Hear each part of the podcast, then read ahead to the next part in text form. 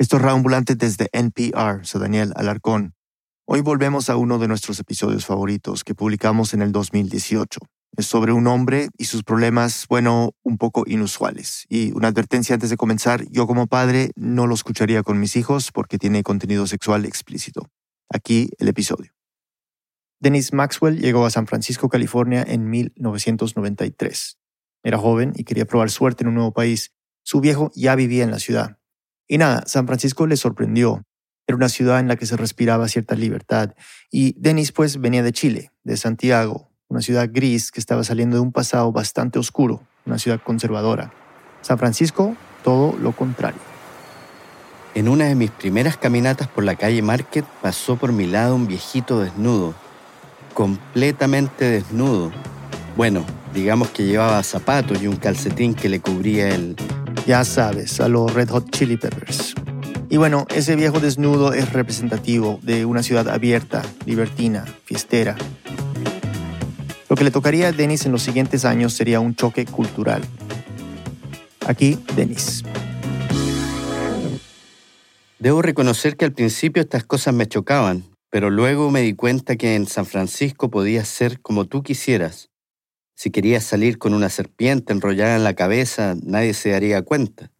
Si querías ponerte tatuaje o usar aretes o el pelo largo, perfecto. Cosas que, si las hacías en Santiago en esa época, pues la gente te miraba raro. Al principio trabajé con mi viejo, le ayudaba en los trabajos de construcción y de pintura que le salían. Luego hice de todo, cambié techos, imprimí camisetas para ciclistas y hasta vendí sándwiches por las calles del barrio latino, la misión, hasta me llegaron a conocer como el sanguchero. Pero mi sueño siempre fue hacer cine, así que después de hacer todos estos trabajos, un día sentí que no, que ya estaba bueno, que ya era hora de tratar de cumplir con ese sueño. Conseguí una pasantía para aprender a editar video y al año siguiente encontré trabajo en un portal para latinos llamado Star Media. Era la época del primer boom de Internet, del .com, y había trabajo para todos en San Francisco. Llegaba gente de muchas partes del mundo en busca de oportunidades y todos los restaurancitos, los bares que iban abriendo apuntaban a una clientela con más plata y yo también era de los que vivía en esta burbuja. Mi trabajo era simple y lo sentía como un privilegio. Me llegaban en ese tiempo en VHS videos de, qué sé yo, Fito Páez o Estéreo o de bandas mexicanas toda esa música latinoamericana.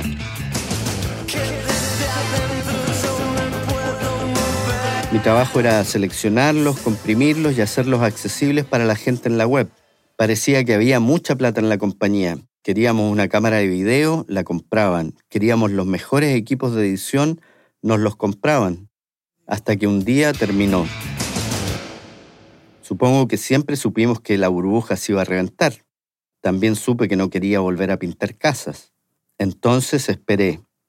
Y no fue tan fácil conseguir otro trabajo como el que había perdido.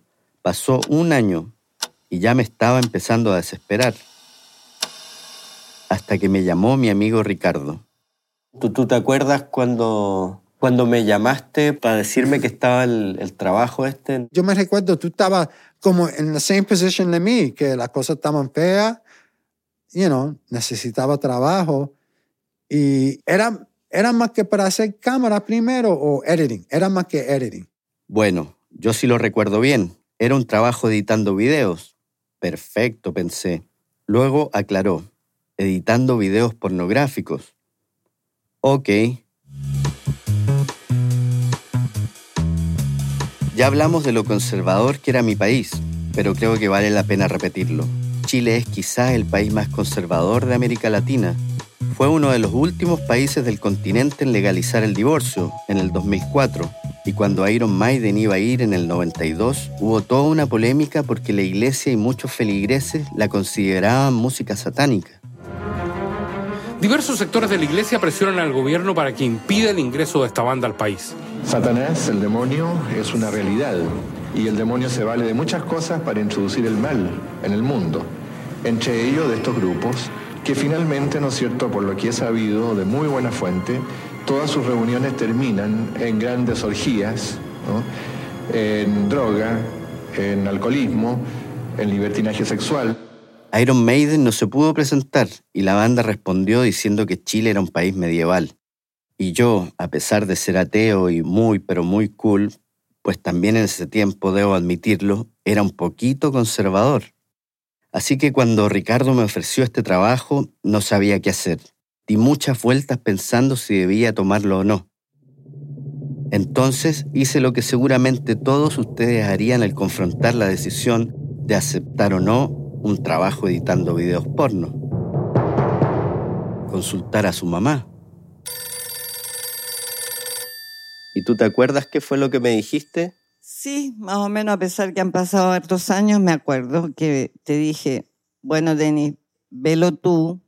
Eh, si tú crees que esto no te va a afectar emocionalmente, hazlo. Yo recuerdo que fue un poquito más contundente. Me dijo algo como, mira hijo, si tú crees que esto no te va a joder la cabeza, hazlo.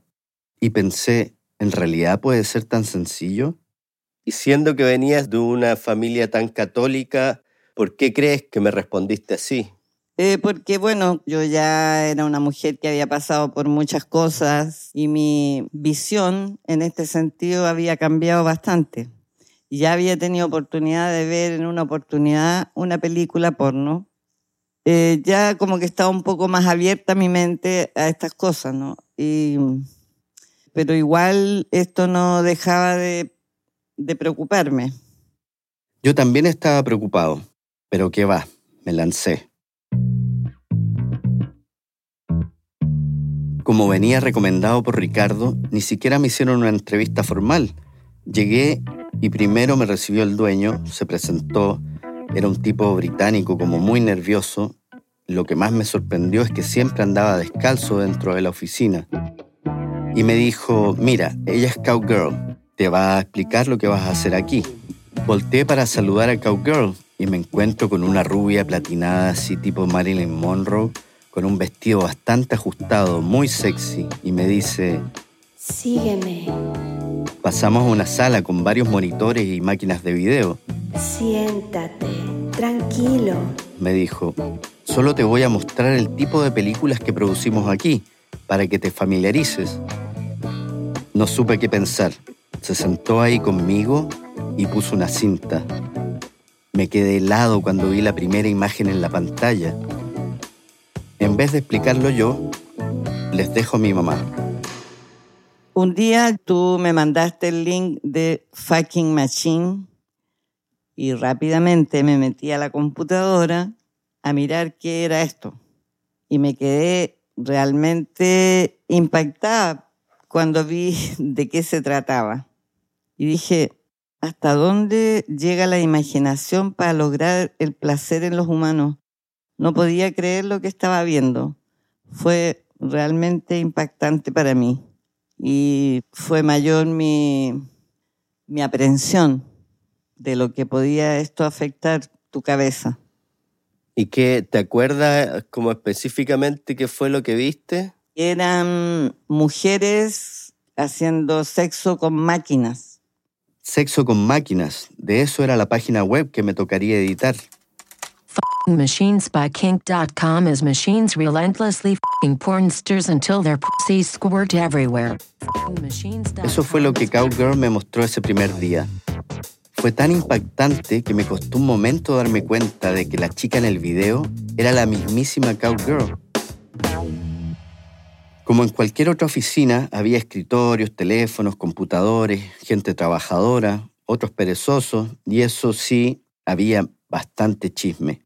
Pero la gente era por lo general amable, me llevaba bien con casi todos, excepto con Tony, mi jefe directo, y el encargado de la página web. Con él chocamos desde el primer día. Era un tirano. Y yo, siendo chileno, estaba harto de tiranías. Me llamaba mucho la atención la aparente normalidad de todo, como la gente aceptaba todo lo que nos rodeaba, con absoluta tranquilidad.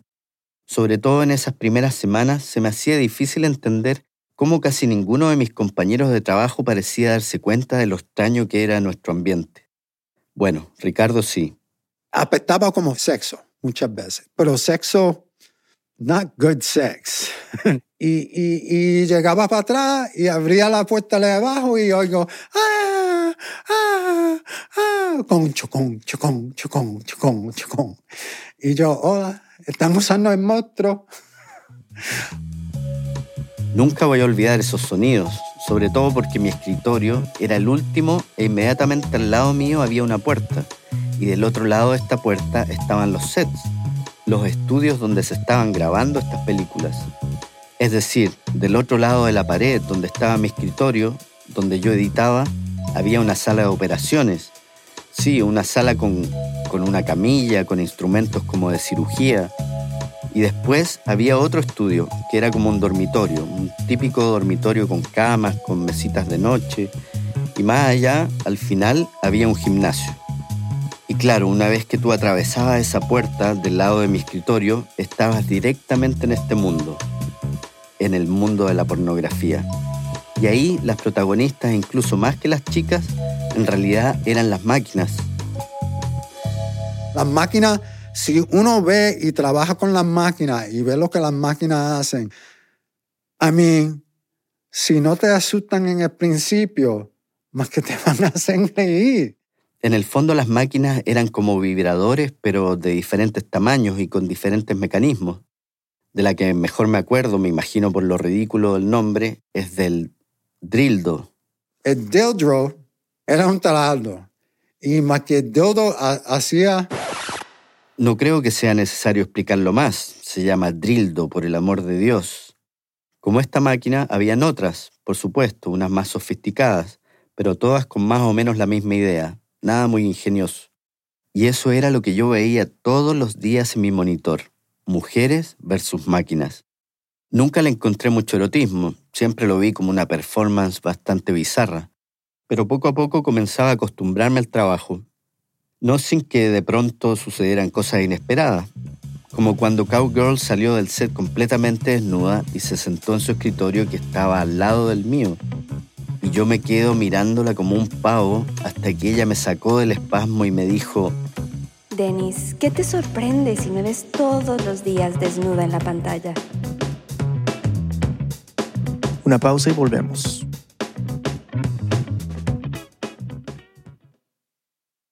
Este mensaje viene del patrocinador de NPR, CarMax, y la garantía Ama tu auto. Comprar un auto puede ser abrumador, pero no hace falta que sea así. CarMax te da el tiempo que necesitas para tomar la decisión correcta. Toma hasta 24 horas para tu prueba de manejo, y cuando compres, disfruta de una garantía de reembolso de hasta 30 días o 1500 millas. Conoce más de la nueva garantía Ama tu auto en carmax.com. CarMax, reinventando la compra de autos. NPR y el siguiente mensaje son patrocinados por Monday.com. Aprendemos lo fundamental para la vida en la escuela, pero cuando hablamos sobre lo fundamental para el trabajo, muchos nos aferramos a lo que hizo la persona que estuvo antes de nosotros. Es hora de repensar cómo trabajamos. El Work OS de Monday.com es la siguiente revolución en software de trabajo y facilita a las organizaciones construir flujos de trabajo personalizados. Más de 125.000 organizaciones confían en Monday.com para llevar a cabo sus procesos. Comienza ya tu prueba gratuita de dos semanas visitando monday.com/podcast. Antes de la pausa, Denis estaba acostumbrando a su trabajo como editor de películas porno, pero algo no estaba bien, pues sentía que en algún momento ese trabajo le iba a hacer daño. Aquí Denis. Un día me subí a un taxi en San Francisco y el chofer iba escuchando la radio. Era una entrevista a un productor y director importante de películas porno. Y justo en ese momento este tipo empieza a contar cómo le afectó el haber trabajado en esta industria.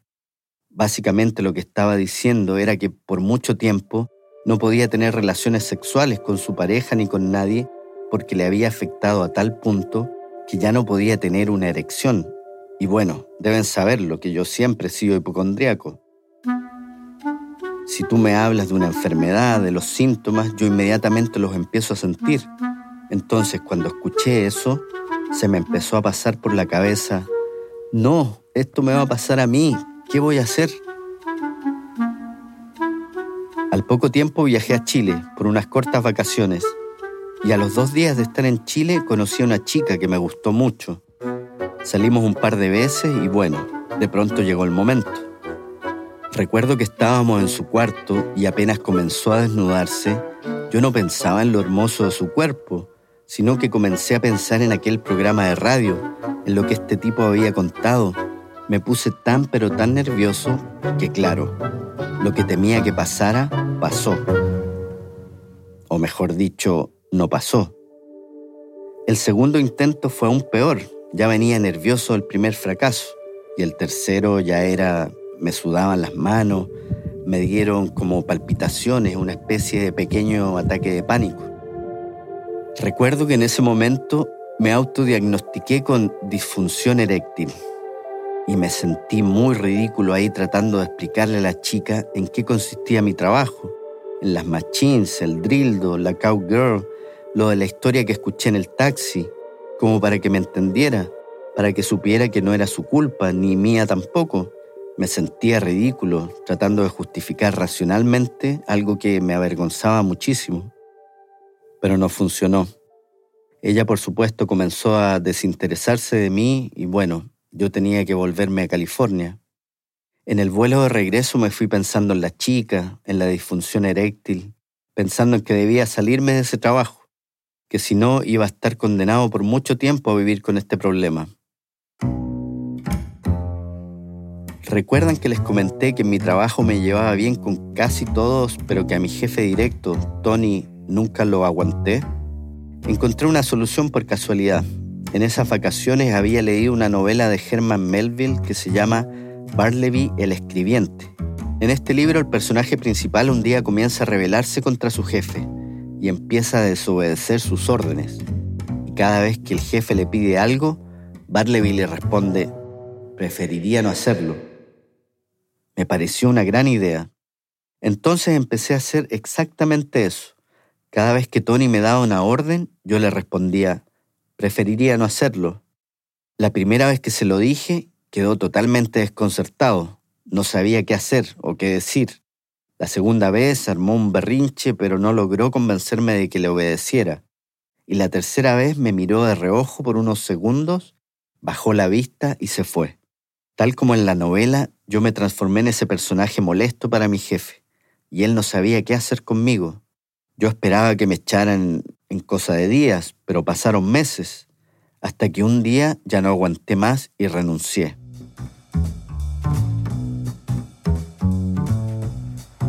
Sentí un gran alivio. Recuerdo la sensación de salir a la calle y darme cuenta que hasta el aire que respiraba parecía más liviano, más limpio pero aún quedaba un gran problema, ese gran problema que aún no superaba. Y eso me seguía afectando emocionalmente bastante. Por esos días comencé a salir con una chica. Ella tuvo bastante paciencia conmigo, pero yo estaba muy, muy frustrado.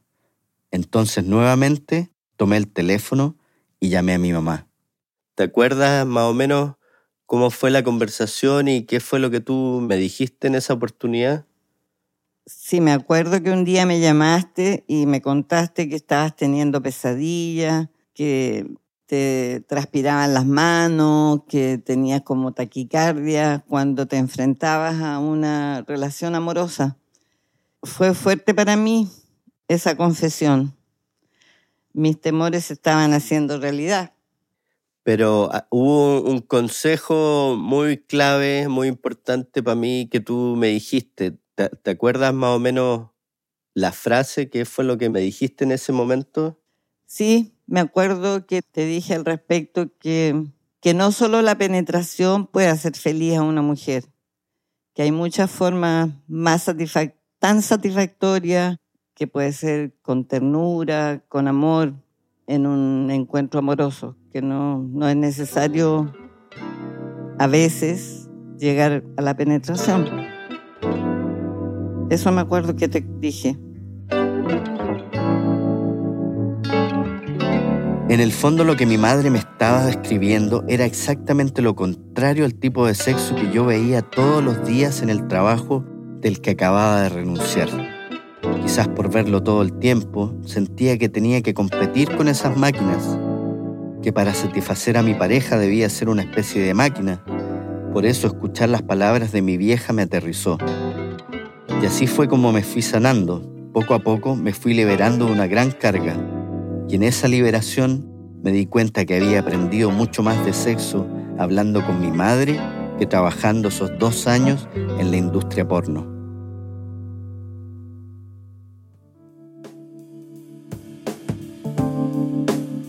Dennis Maxwell es productor y periodista radicado en Oakland, California. Esta historia fue editada por Camila Segura, Silvia Viñas y por mí. El diseño sonido es de Andrés Aspiri con música original de Remy Lozano. Gracias a Fernanda Chavarri. El resto del equipo de Ambulante incluye a Paola Aleán, Nicolás Alonso, Lisette Arevalo, Aneris Casasús, Emilia Herbeta, Fernanda Guzmán, Camilo Jiménez Santofimio, Ana Pais, Laura Rojas Aponte, Barbara Sawhill, Elsa Liliana Ulloa, David Trujillo, Luis Fernando Vargas y Desiree Yepes. Carolina Guerrero es la CEO. Ambulante es un podcast de Ambulante Studios, se produce y se mezcla en el programa Hindenburg Pro. Ambulante cuenta las historias de América Latina. Soy Daniel Alarcón. Gracias por escuchar.